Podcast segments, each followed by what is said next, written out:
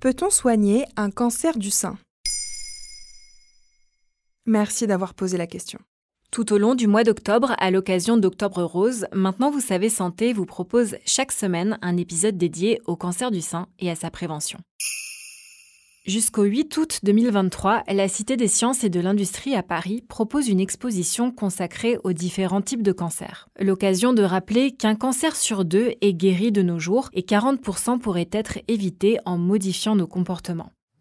Le cancer du sein est la forme la plus fréquente chez les femmes. 59 000 cas en France et 87% de taux de survie selon l'Institut national du cancer. En effet, le taux de mortalité diminue d'année en année grâce à l'amélioration des traitements et au dépistage qui permet de diagnostiquer ces cancers à un stade précoce. Le cancer du sein correspond à un dérèglement de cellules qui se multiplient et forment une tumeur.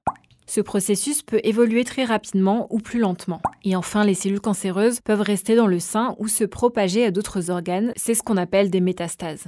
Les cancers du sein métastatiques sont les formes les plus dangereuses, non? Oui, mais une découverte suisse publiée dans la revue Nature en juin 2022 est porteuse d'espoir. Elle a démontré que les cellules cancéreuses dans le sein se développent et se propagent surtout pendant le sommeil nocturne. Comme l'indique un article de France Info, cette découverte majeure des chercheurs de l'hôpital universitaire de Bâle en Suisse permettrait d'identifier des horaires de traitement capables de limiter la diffusion de ce cancer. Par exemple, des pompes qui injecteraient un traitement pendant la nuit. Aujourd'hui, justement, quel traitement propose-t-on aux malades? Il y en a plusieurs, résumés par l'Institut national du cancer. La chirurgie, la radiothérapie, l'hormonothérapie, la chimiothérapie et les thérapies ciblées. Parfois, un seul traitement est nécessaire. Dans d'autres cas, on réalise une chirurgie associée à une chimiothérapie, par exemple. Cette prise en charge médicale est personnalisée, discutée par plusieurs médecins de spécialités différentes, oncologue médical, oncologue radiothérapeute, gynécologue, etc. et discutée avec la patiente.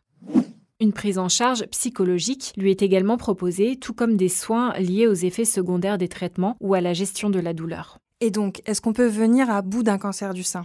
La taille de la tumeur, son degré d'agressivité ou encore le fait que les ganglions lymphatiques soient atteints ou non sont des facteurs de risque de récidive. Les différents traitements complémentaires proposés ont toujours pour objectif de limiter ce risque de récidive.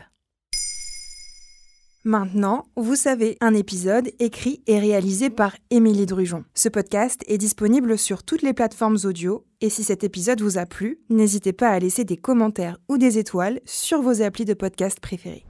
Si vous voulez en savoir plus sur les combats menés contre le cancer au sein de l'Union européenne, nous vous invitons à découvrir le nouvel épisode de Décisive, le podcast qui revient sur les décisions cruciales pour l'Europe.